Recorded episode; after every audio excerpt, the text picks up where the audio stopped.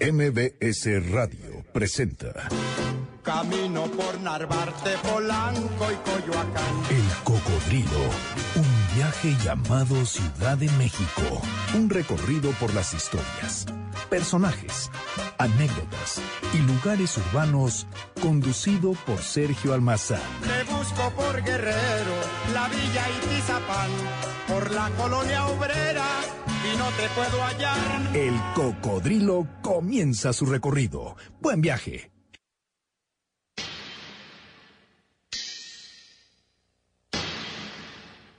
Aquí me quedo, aquí nací y aquí me muero. Aquí nació mi sueño, aquí nacieron las aguas del arroyo y tú. Aquí me quedo, eh, la noche, la banqueta, un vaso lleno. mm. Aquella mañana del 19 de septiembre de 1985, después de las 7.20 de la mañana, nada fue igual en la ciudad. Nada fue igual en la memoria, en la historia urbana del siglo XX.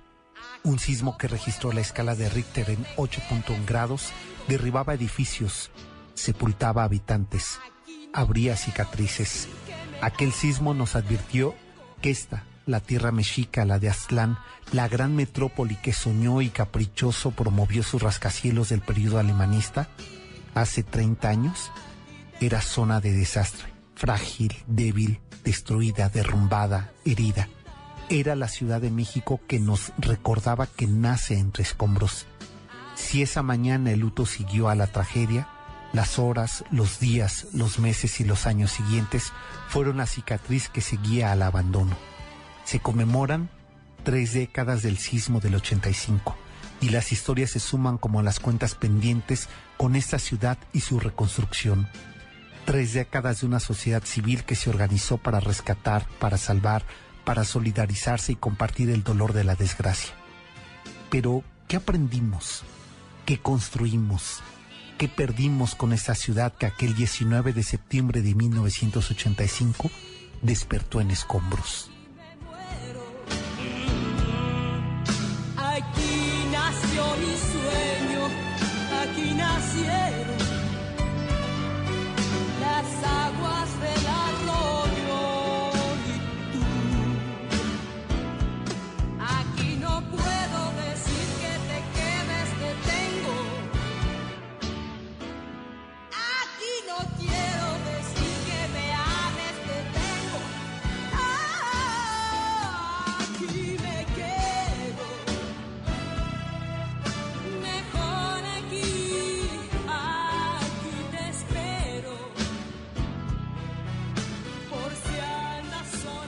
Voz de Eugenia León en un tema de Pepe Lorza que lo escribe en memoria de las mujeres y de sus hijas principalmente, eh, costureras, ellas de San Antonio Abad en Tlalpan.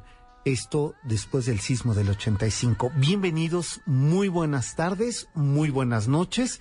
En este sábado 19 de septiembre, 7 de la noche con 5 minutos, estamos abriendo los micrófonos para subirnos a nuestro habitual cocodrilo que semana a semana recorre esta, la ciudad inabarcable, inacabable que es la Ciudad de México. Mi nombre es Sergio Almazán y déjenme recibir, como se los prometimos hace una semana, eh, y que considerábamos fundamental su presencia esta noche, de nuestro querido cocodrilo, y eh, pues invitado, pero también cocodrilo viajero de este espacio, mi querido Salvador de Mare de Campos. Bienvenido. Sergio, muy buenas noches, muchas gracias. Y bueno, pues está con nosotros ya este habitual historiador Uyuyuy. Eh, ¿Él es cocodrilo o es lagartijo? Es lagartijo. Pues, Pues, eh, mira, tú, tú dirás ahora que hace ocho días. Yo que espero que sea referido por la edad, ¿no? Nada- Caimán. Nada, Caimán. nada que este. Eh, claro, a que eso- a eso nos Que no referimos. sea descripción, este. Casi literal. que, que no sea símil, ¿no? Exacto. Casi literal. Y, y en Salvador sonaría casi una descripción metafórica y literaria. Ah, Pero recibimos eh, al más provocador, de, al más joven, al más coqueto, eh, al, al más chintololo de los chintololos historiadores de Azcapotzalco, a Julio Chintololo Arellano. Mi querido Julio, ¿cómo estás? no, hay otros chintololos historiadores. ah, no, bueno, eso- pero esos no cuentan. No, que, que, que tal. Un saludo a todos ellos. A Teresita Quiroz, tan buena historiadora Ah, chintolola. Bueno, fíjate, Teresita, lo que nos estaba diciendo antes de entrar al aire. Oye, nunca se te vaya a ocurrir invitarla, ¿eh? Jamás. Porque se siente, bueno, que, que sabe más que yo, decía. No, hay unos mu- muy buenos, muy buenos, otros, otros muchos chintololos. Muy contento, pero igual también muy, este... ¿Conmovido? Conmovido, pues un, un tema difícil, ¿no? Justo por, con mayor razón ¿Tú qué para edad tenías? un año. ¿Te, te, te das cuenta? Híjole, yo Por tenía eso les 20. Por eso dije que era un caimán. Claro. Un lagartijo. Bueno, le preguntaba qué edad tenías aquel 19 de septiembre de 1985. Salvador, tú tenías 20 años. Y yo tenía 14. Y bajo estas, eh, digamos... Ya es- pudieron sacar la cuenta, ¿eh? Ya, Estos, ya. estos radioescuchas ya rapidito. Que tenemos 25, de Claro, 15 sí. y 10. 15 y 10, exacto, tú dirás. Pero, eh, es, ¿por qué es fundamental esto? Porque es la manera en que, en que vemos, en que entendemos, en que eh, eh, podemos involucrarnos, eh, recordar, ¿no? Eh, y entender el impacto de- del sismo del 85 de la Ciudad de México. Yo creo que la pregunta con la que abriste tu primera disertación, ¿qué, qué sacamos de esto? ¿Qué, ¿Qué nos enseñó? aprendimos? ¿Qué cara nos desveló? ¿no? Yo creo que este fue un evento que no solo simbró los cimientos de los edificios de la ciudad, sino que simbró las instituciones, simbró la vida institucional política, simbró desde luego el enfoque de protección civil más importante quizá de la ciudad, pero yo creo que además simbró esta óptica que nosotros teníamos de la ciudad que considerábamos moderna y de pronto nos escupió en la cara una realidad terrible con hacinamientos en las azoteas, en los cuartos de azotea de Tlatelolco, en las casas del centro que venían, que se habían convertido en vecindades que también vivían hacinados cientos de personas y en las historias más terribles como justamente en los edificios públicos que fueron los que los que fueron más dañados donde los escombros dejaron de manifiesto la pobreza o el pillaje con el que fueron construidos en la calidad de sus materiales muy distinto a lo que proyectaron los arquitectos. Bueno, y, y, y algo más, eh, estas eh, fábricas eh, donde estaban estas mujeres costureras prácticamente en estado de esclavitud, viviendo y durmiendo ahí, Que además era- totalmente, vivían y en condiciones infames. infames. La donde- oficina de su sindicato, donde su... Exacto. Porque más es bien paradójico lo de las costureras. No es que mueran tanto, mueren apenas 12, 15, pero bastó justo para, ¿no? Venir como a desenmascarar Exacto. el estilo de vida y de trabajo que tenían ellas, pero que tenían miles de personas en la ciudad. Digamos que las crisis, pese a lo, lo tremebundo y terribles que son, también este, nos permiten ver como ese gama amplia y a veces oculta de que era la ciudad. Y en estos casos oculta, pues para mal, ¿no? Um, Corrupción, este, eh, estilos de vida. Este pocos este higiénicos cuidados no iremos viendo un par de historias como se le atribuyen cierta caída a edificios no al no al temblor sino a la falta de cuidado que tenían de ellos. Así es. dice Ignacio Padilla los temblores no matan lo que matan son los edificios y sobre todo los mal construidos malos construidos o en zonas eh, proclives a ello, Inapropiadas, así ¿no? es. Bueno, pues los invitamos a que ustedes entren en contacto con nosotros, nuestras redes sociales que ustedes conocen, arroba el cocodrilo MBS, así también nos encuentran en Facebook como el cocodrilo MBS, eh, y nos interesan sus voces, porque esa yo creo que la historia de, del sismo del 85 es una historia común, compartida. Ya más adelante también estará aquí con nosotros compartiendo justamente un, un libro que eh, a mí me parece fundamental que...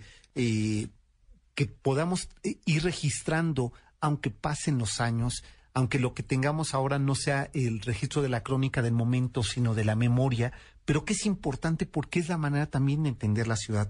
Y Gastón García Miranda lo ha hecho en una publicación que más adelante vamos a platicar con él, que, sea, que me pareció muy atinado el título, Los funerales del quinto sol.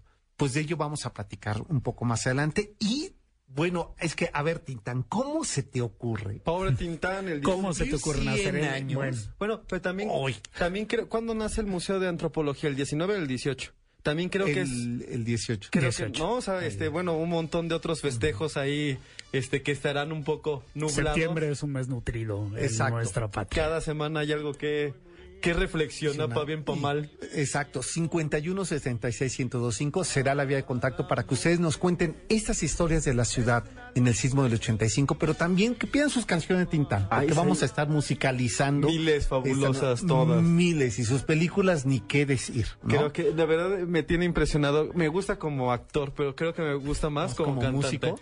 Me- así ¿Ah, sí? tres, cuatro canciones que me parecen imprescindibles. Yo en- tengo la mía, pero estoy esperando que la pida antes el público. Ah, bueno, ¿No? yo también tengo la mía. Yo también tengo la mía. y todos tenemos una, una historia con Tintán. Eh, yo creo que eh, Rosalía Valdés, su hija, no nos está escuchando, ¿no? Si no empiece ella a hacer sonar su caja registradora, porque de eso vive, ¿no? Entonces, por ello es que no le vamos a dedicar un programa completo a Tintán porque nos cobran. ¿De verdad? Sí, de verdad. Qué sí, sí. fuerte. Sí, sí. Entonces, bueno. y- Bueno, ya entonces o las cantamos. ¿No? O sea, sí, no. Por eso también. Eh, Exacto, y Carmelita Salinas, que fue... No, no, pero ¿saben que de ella, de ella sí no? Su primera Tampoco, propuesta no, de- sí, no, en, la, en Cámara de Diputados. Sí, es cierto, pero me dejé llevar. Si va a decir que ya has hecho un coyote, mejor. Exacto. Tú- Arroba Salvador de María. Eh, Julio. Julio W. Y el mío que es arroba eh, ese almazán 71. Casi tengo el tiempo encima, entonces la crónica será regresando. Pero lo que eh, quiero es invitarlos a escuchar sus voces. ¿Cómo y qué hacían aquel jueves 19 de septiembre de 1985? Muchos estábamos por ir a la escuela, otros ya habíamos llegado a, a la escuela, eh, muchos iban hacia su trabajo. Salvador estaba en la universidad. Pero no- se había puesto una borrachera una noche en viaje, antes. ¿no, Salvador? Pero también en una zona de que pasó el este. Terrible, terrible. Pero, pero De eso no, de eso no hablemos. No ah, no, hablemos. nadie No, no, sabe. no, confundí el sismo. Otros eh, están est- cumpliendo un año. Yo estaba en, en la universidad, por Zavala, supuesto. ¿qué- eh, en, en qué barrio vivía para ese 1985? En el centro. Bueno. Bueno. Tremendas historias tendrá al respecto, ¿verdad? Pues el 51 66 1025 estamos completamente en vivo. Enriqueta Páez, eh, Armando Juárez, ellos seguro tienen historias que compartir para este público de El Cocodrilo. Esto es MBS 102.5, estamos transmitiendo en vivo. Los vamos a dejar con música de Tintán, a quien también recordamos eh, el día de hoy en su cumpleaños número 100 de nacido. Y con ello nos vamos a la pausa. ¿Qué voy a hacer sin ti? Oh, me atormenta. Amigos que nos escuchan, estamos en presencia de uno de los hechos más tristes en la larga historia de nuestra ciudad. No podemos calcular en este momento números de heridos, no podemos calcular números de muertos, pero por lo que hemos visto en nuestro recorrido, estamos ante un hecho que necesita la solidaridad de todos los habitantes de la ciudad y de todos los mexicanos. El cocodrilo. Un viaje por el tiempo y la ciudad. Volvemos. Llámanos a cabina 5166-1025. Fue jueves, me tocaba salir con mi cámara. Era 7 y 20. Estaba arreglando a mi hija menor para llevarla a la escuela. De pronto se abrió la puerta del baño. Pasó el gato a toda velocidad, pero a una velocidad que era como un, como un, como un relámpago. Y todo empezó a sonar y yo no entendía. Nadie entendía.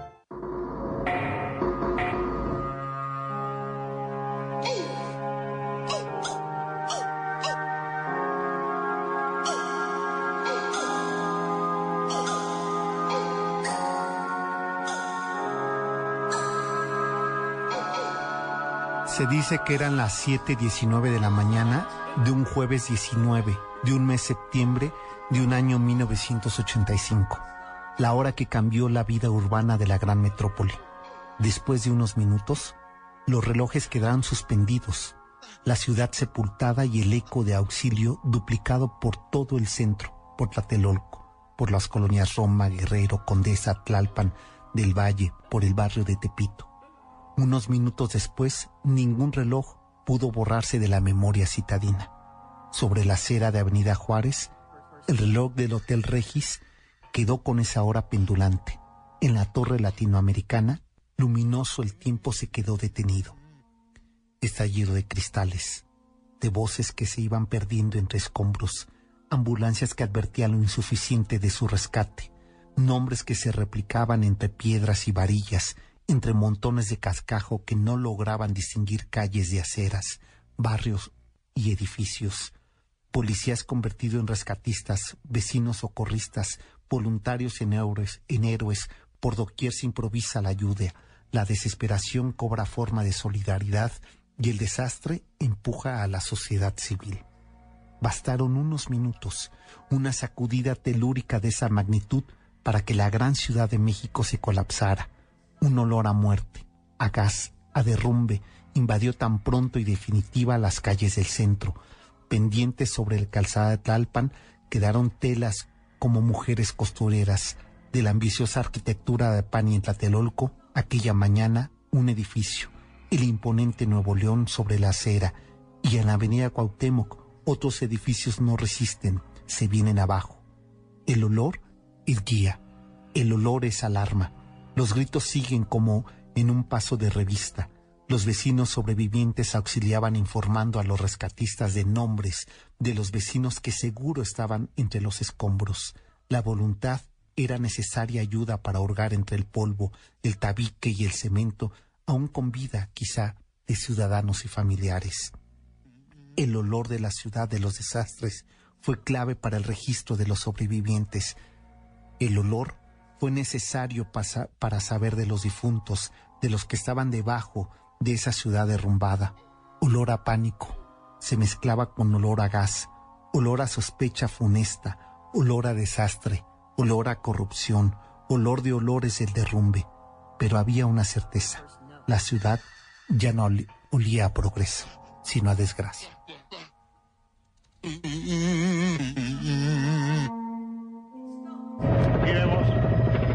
que quedó del frente del tradicional, del famosísimo Hotel Regis. Los voluntarios se sumaron, pero nada fue suficiente. La desgracia, la magnitud natural era más grande que la sociedad civil organizada.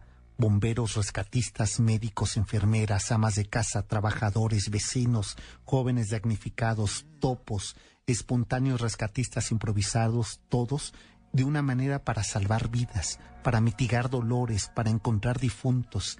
Deudos se sumaban conforme los escombros se removían. La ciudad otra vez se probaba desde su destrucción, una por conquista, esta vez por la naturaleza.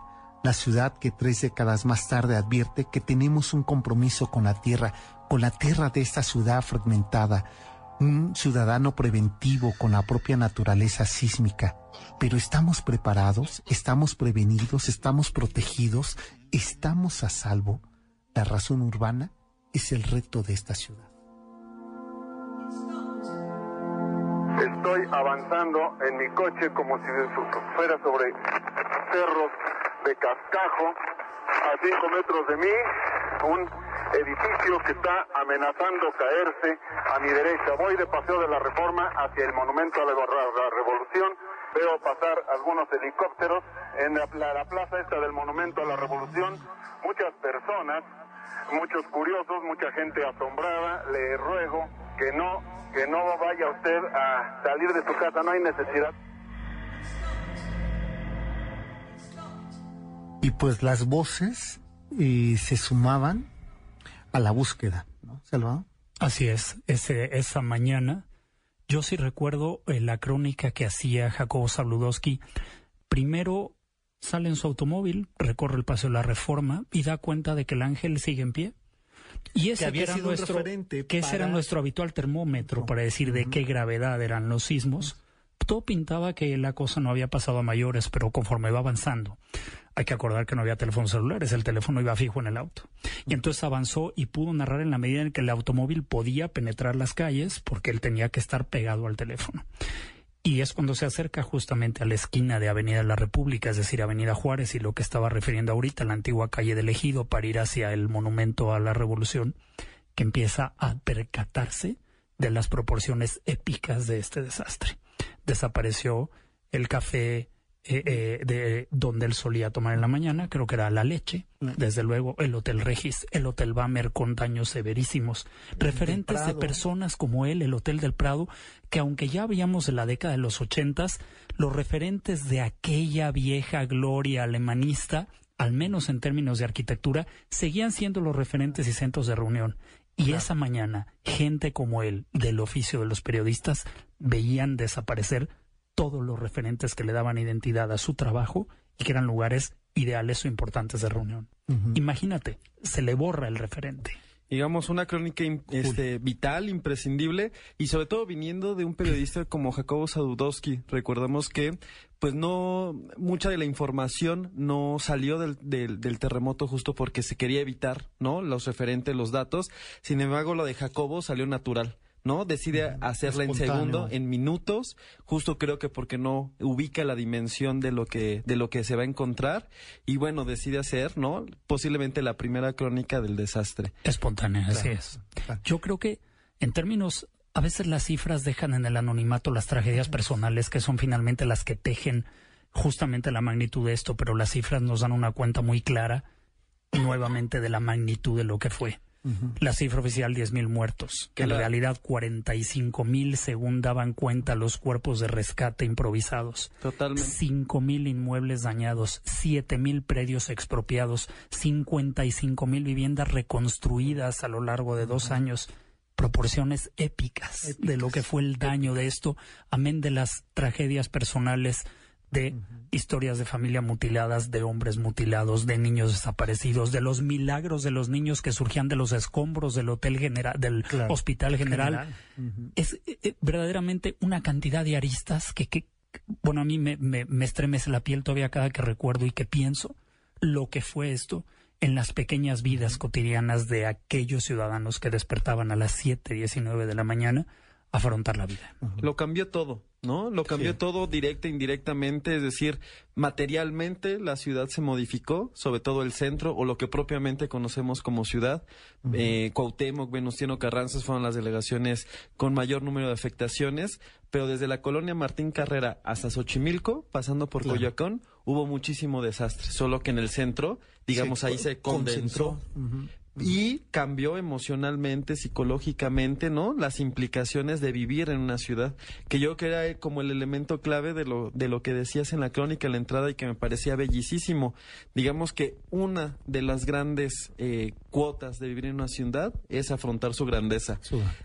física, material y emocional. Con todo lo que eso significa. Y yo creo que lo que decía Sergio, yo, yo me permitiría precisar, Julio, no una ciudad, esta ciudad, y Sergio lo dijo con la que tenemos una deuda con la tierra, que parece que nuestra memoria indolente o nuestra arrogancia, nuestra soberbia, nuestra soberbia nos hace olvidar que esta es una tierra de desastre, que una y otra vez la semana pasada dábamos cuenta de la gran inundación del 29, ahora damos cuenta del gran terremoto, pero no es este, este es el de la memoria reciente. Está el de 32, el de 57, el de 79 cuando se cayó Libero, el de 85. El de 53. Y vivimos permanentemente que nos está todo el tiempo una guadaña que nos cae de manera permanente sobre la 100, alertándonos todo el tiempo de que esta es una tierra de desastres y que esta tierra se le debe de tratar con respeto y con cuidado. Claro. Y parece, eh, digo, a reserva de lo que ya hablaremos en un bloque sobre ello, eh, parece que no acabamos de, o que queremos no recordar, porque tan solo hoy que venía camino hacia, hacia la estación, estos tremendos edificios de reforma, eh, que si bien es cierto, están a la Torre Mayor a prueba de, de sismos de mayor magnitud, de lo que no se habla es de la fractura claro. que tiene en las periferias, o sea, Exacto. las casas de al lado, los edificios más pequeños que, Seguramente. estén alrededor de ello, ya hay una fractura. Y, Claro. seguramente Poder esos un edificio de ese tamaño. seguramente esos edificios no tendrán daños. Ya los márgenes de cálculo de sismos son elevadísimos.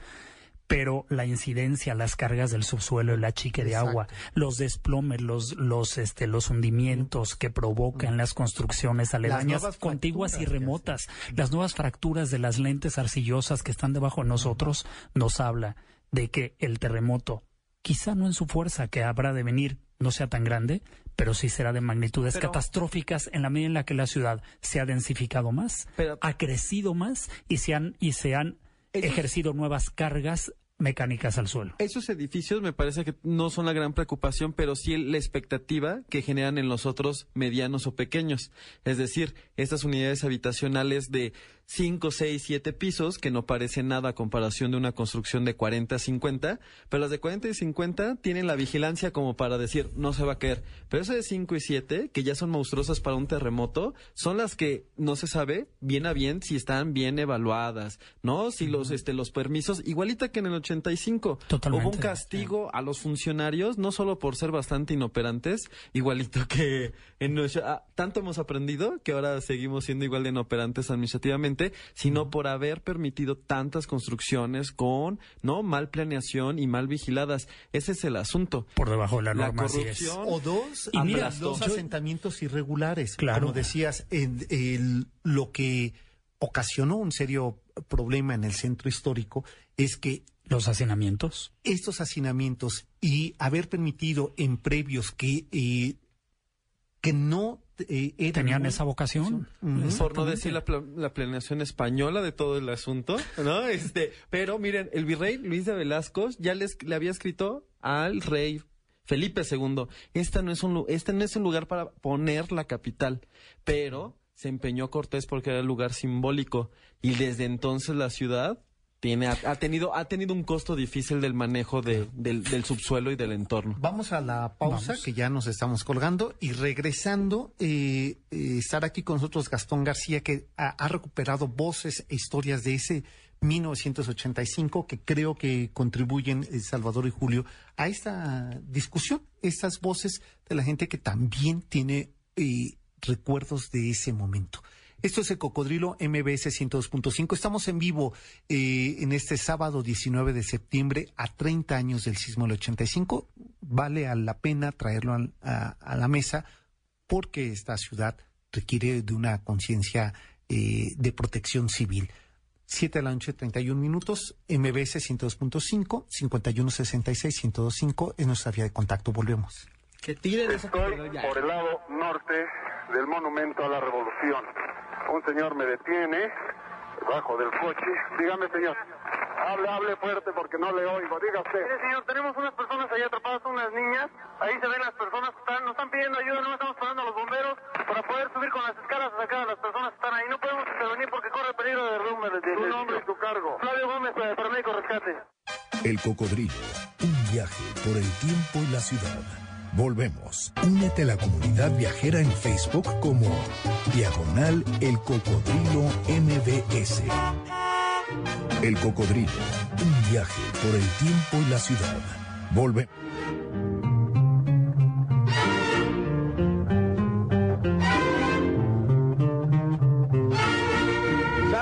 Marcelino? ¿Qué tienes? Ando muy crudo, Marcelo. Vamos a comernos una pancita, no con los agachados. Oye, ¿por qué andas crudo? Pues sabes que me pasé toda la noche pescando, Marcelino. Pues eso me dijiste que ibas a pescar, no sé por qué vienes crudo. Bueno, vengo crudo de sueño. Me la pasé toda la noche con el anzuelo.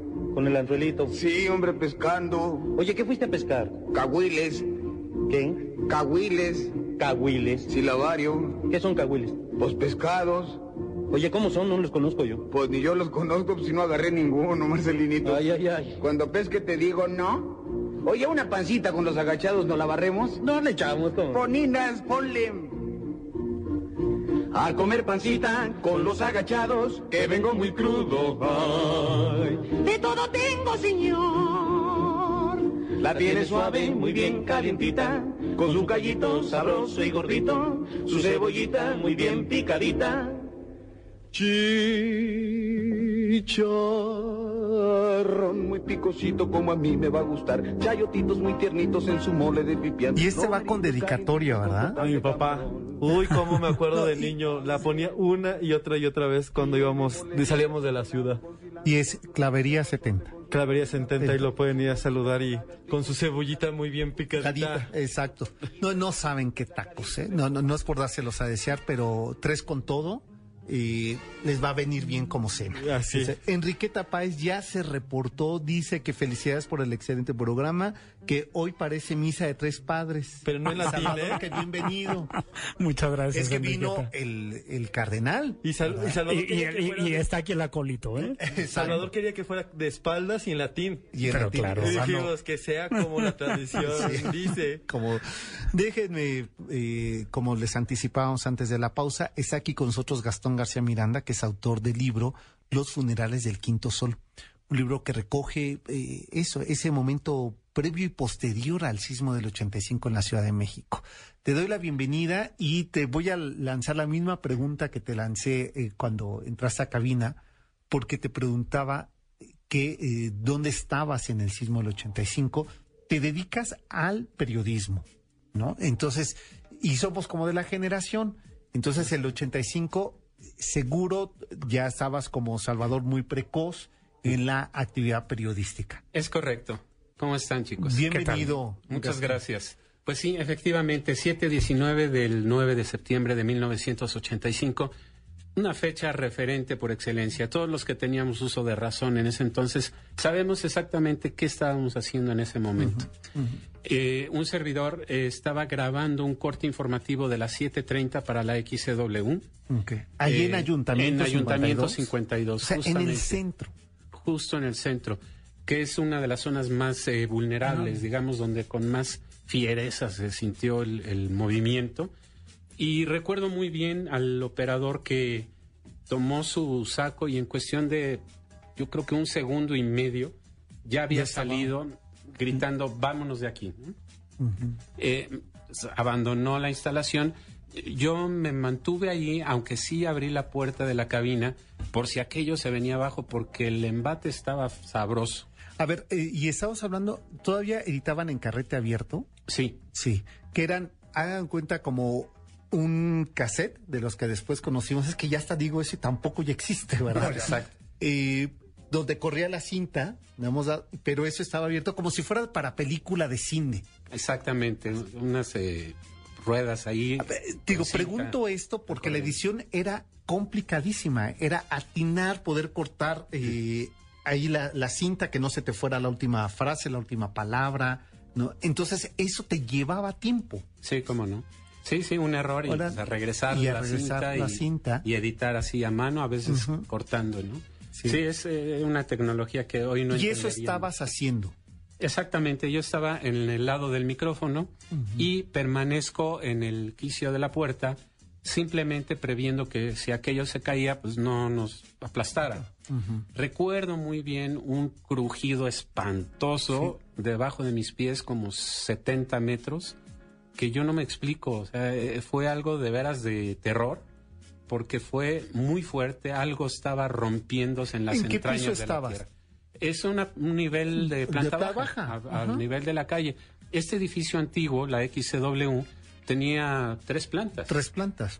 Y asombrosamente con toda su vetustez intacto. Intacto, no le pasó nada. Nada. Y la señal de la W se mantuvo al aire permanentemente. Que eran una de las preguntas alrededor del, del temblor, del terremoto, ¿por qué unos edificios sobrevivieron y aguantaron también y, y otros no? Podrían ser miles de, de situaciones, ¿no? Es decir, dónde estaban colocados, cómo fueron construyendo, lo- sus, sus, sus vecinos, por decirlo así, ¿no?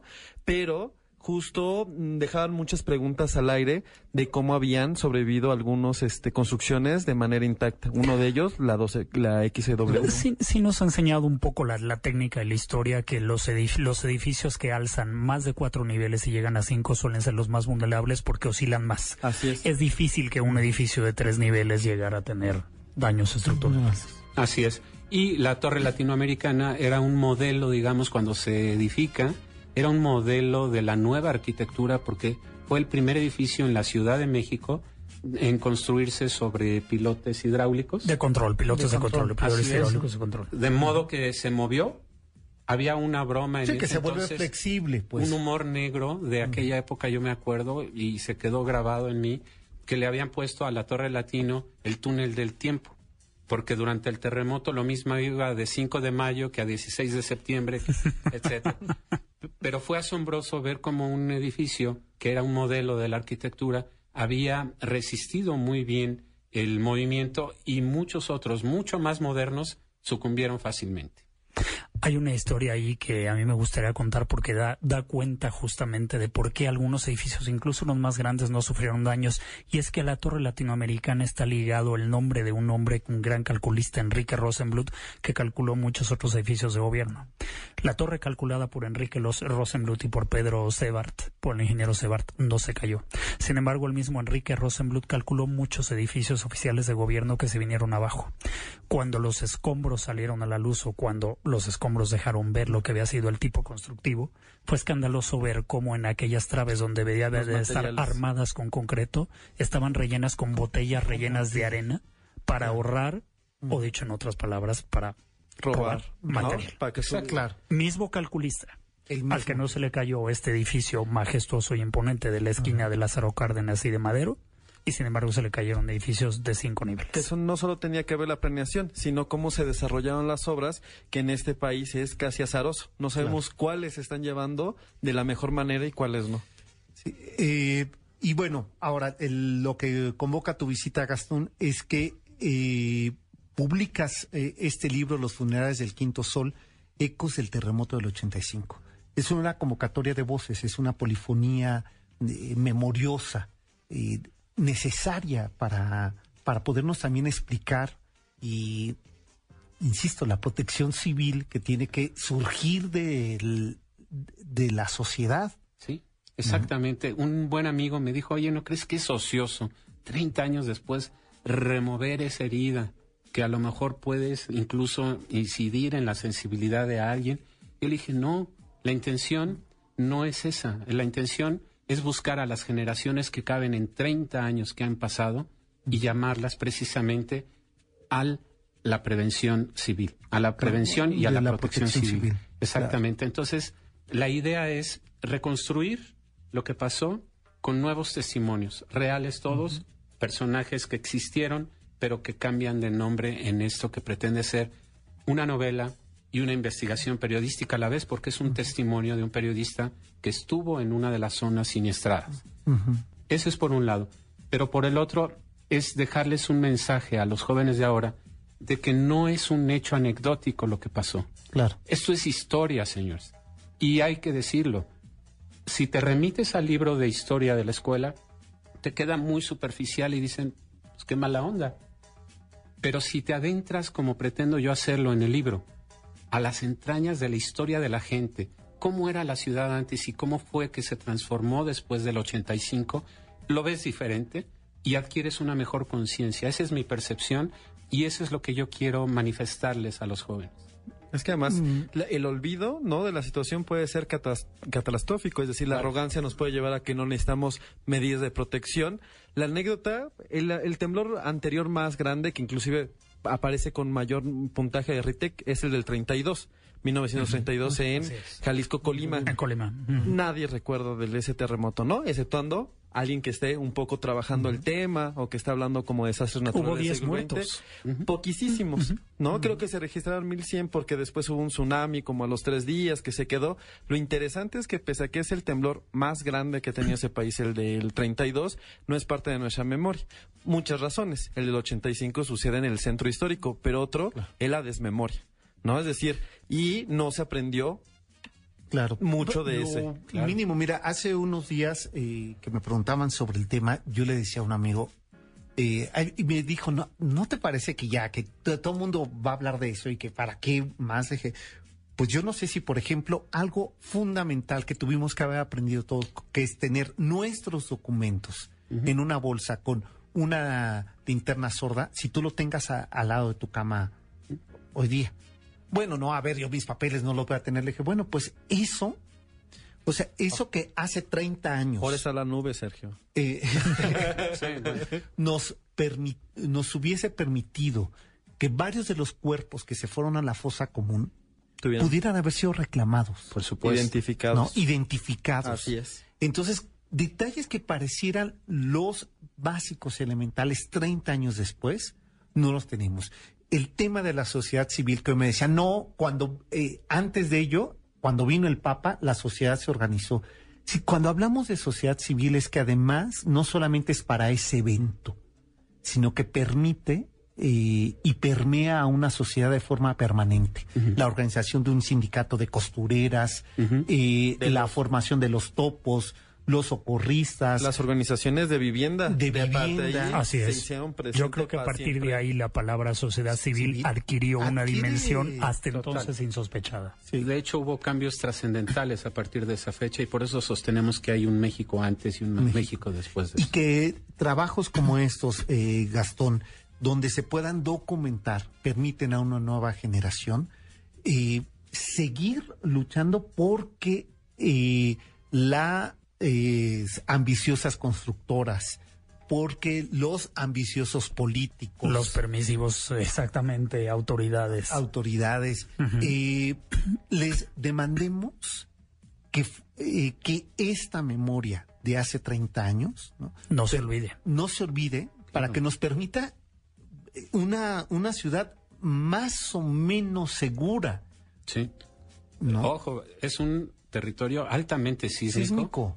Un experto de la UNAM declaró a una agencia informativa apenas que la ocurrencia de un sismo aún dos o tres veces más intenso que el del 85 puede ocurrir Puede ocurrir. en cualquier momento. Vivimos bajo esa justo- amenaza histórica. Sí, que se cierne sobre nosotros todos los días. Es muy interesante este punto, sobre todo el de Padilla, donde dice que no tiene que ver solo con la intensidad, sino cómo es, está llevada la vida. El de Jalisco, digo, justo las construcciones eran pequeñas, pero no había nada que Cosama que se cayera con un sismo más grande que el que tuvimos aquí. Chile hace tres días. Exacto.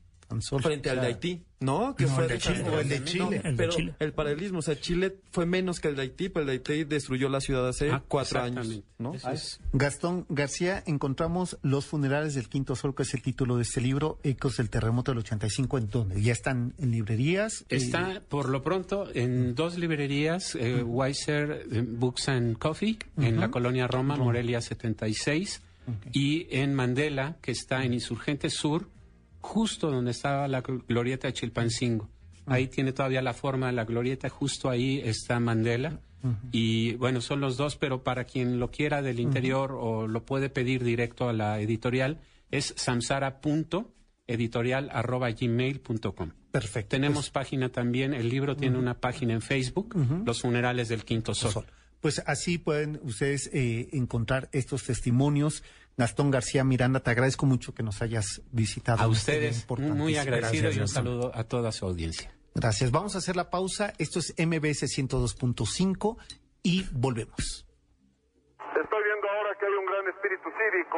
Algunos voluntarios civiles se han colocado en los cruceros eh, diciéndonos despacio, despacio. El cocodrilo. Un viaje por el tiempo y la ciudad. Volvemos. El cocodrilo. Arroba mbs.com. bonita como aquellos juguetes que yo tuve en los días infantiles de ayer, bonita como el beso robado, como el llanto llorado por un hondo placer. Creo que complacidos eh, los tres cocodrilos, ¿verdad? Imagina. Eh, la tuya es Los agachados. los agachados. Eh, la mía era personalidad Y la mía bonita. y la tuya bonita. Pues ahí están estos temas. eh, Gracias, Janine. del Pachuco. Hay que decir que el propio Luis Arcaraz dice que no hubo mejor interpretación de No, Bonita pues sí. que la del propio Germán Valdés. Oye, ¿estás como este tema de soy feliz? Este, no es aventura ni capricho, ¿no? Y me parece que, y mira que María Victoria me gusta, pero la versión que hace eh, Tintán me, Mucha- parece también... Mucha, mucha personalidad. Exacto, con ¿no? mucha De verdad personalidad. tiene ahí sí. un humor y un... La familia Valdés con su personalidad, pero ninguno, ninguno, y mira que respeto a don Ramón y que respeto a Loco Valdés. Ninguno como Germán. Ninguno como Germán. Fíjate que quizá Germán Valdés presagiaba en su película El Rey de Barrio, en la que decía cómo la clase media mexicana se las tenía que ingeniar para vivir en esa Claro. sociedad alemanista como un presagio de lo que nos vendría que después, el después- terremoto a develar Sí. de eso que creímos que era la moderna ciudad y la gran No, urbe. y que era y que además ese proyecto alemanista era democrático, incluyente, ¿no? Eh, equilibrado. Y lo que advierte en el rey del barrio es que nanay, como diría él. Sergio, y además la obra pública. Mario Pani, el predilecto hijo, dilecto, arquitecto del sistema que se puso a Ah, desarrollar esta nueva mío. sociedad democratizada y democratizadora, Ajá. donde las clases populares tendrían lugar en la ciudad, en un lugar privilegiado, acercándose y rompiendo las barreras sociales. Y se viene a caer como una gran burla al destino el edificio Nuevo León de Tlatelolco construido por Mario Pani. Y desde bueno, ¿y luego el de? M. Anza, desde Exacto. luego el multifamiliar Juárez, Juárez, Juárez. se desploma también la obra de Mario Pani y con ello el sueño dorado alemanista. Yo esa es De- la- como la gran tensión que tengo con Pani. No que sea un gran arquitecto porque lo es, ¿no? Es decir, Sergio lo decía ahora que íbamos a la garita de Peralvillo. Si es que ves este orden, esta simetría, geometría. este, Con una pana, estética, o sea, no porque vayas a vivir eh, hacinado tienes que vivir mal. En verdad es impresionante. Impresionante. El asunto es que a un arquitecto que se le cae edificios, edificios donde hay gente. A ver, a ver, el ¿no? arquitecto no, calcula, ¿eh? Y vámonos respetando. No, yo, yo entiendo. Sin embargo, todas las, todas las implicaciones, tampoco el gobierno, ¿no? Y miren cómo inciden en todo este asunto. Todo el mundo tiene que ser responsable del paquete completo. Es decir, yo entiendo pues que él igual y no sabía, Sí, igual decía- y sus millones no eran de, cosa más, de que fuera parte de Oye, estos mira, gestos. Este número que recomiendo a la gente, yo no tengo nada que ver con la resta proceso, pero para alimentar la memoria y la está. documentación, que está muy bien hecho el número, eh, menciona que justamente en el eh, en los eh, Multifamiliar Juárez. Ujú. eh, lo que se descubre cuando se cae es que la varilla que se construía con la que se construyó ese edificio era para casa habitación. Sí, sí, no, podía había poca varilla corrugada y etcétera. Y eso no lo sabe un arquitecto. Además te voy a decir una cosa, ese, esa tierra estaba predestinada, hay que recordar que allí estuvo Claro. el estadio, el estadio que mandó a hacer Vasconcelos, y que cayó en desuso porque empezó a presentar fisuras y agrietamientos terribles. En un estado de El estadio Vasconcelista. Cómo se llamará su equipo de fútbol. Los ñoños de Vasconcelos.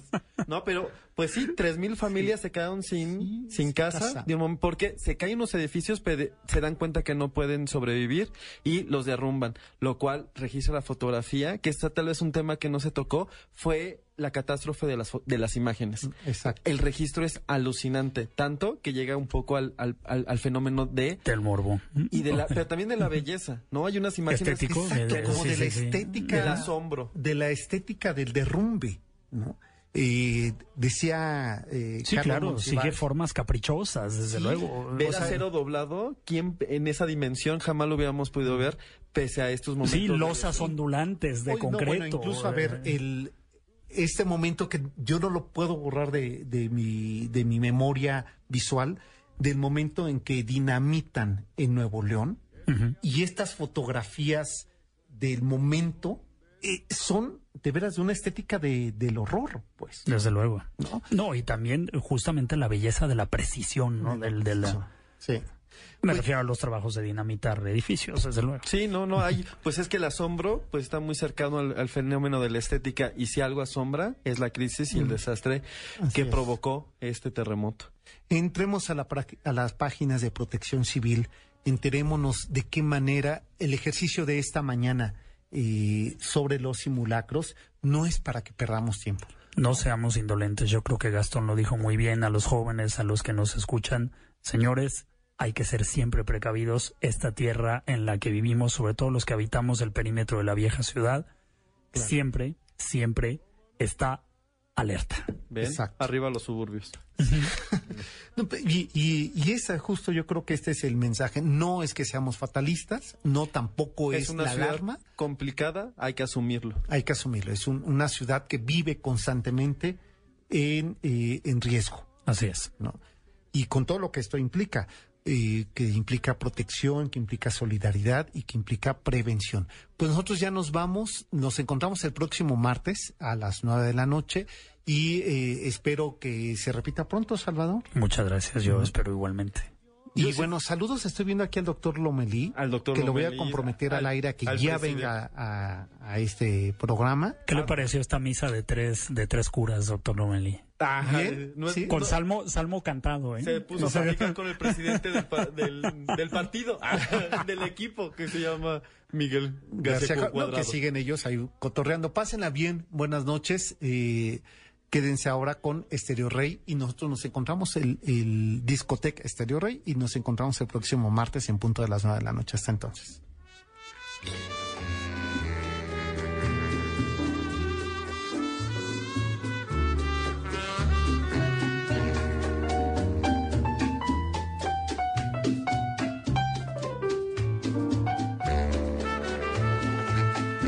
Es que al fin la vida quiso que pudiera yo tener un amor. MBS Radio presentó Camino por Narvarte, Polanco y Coyoacán. El Cocodrilo.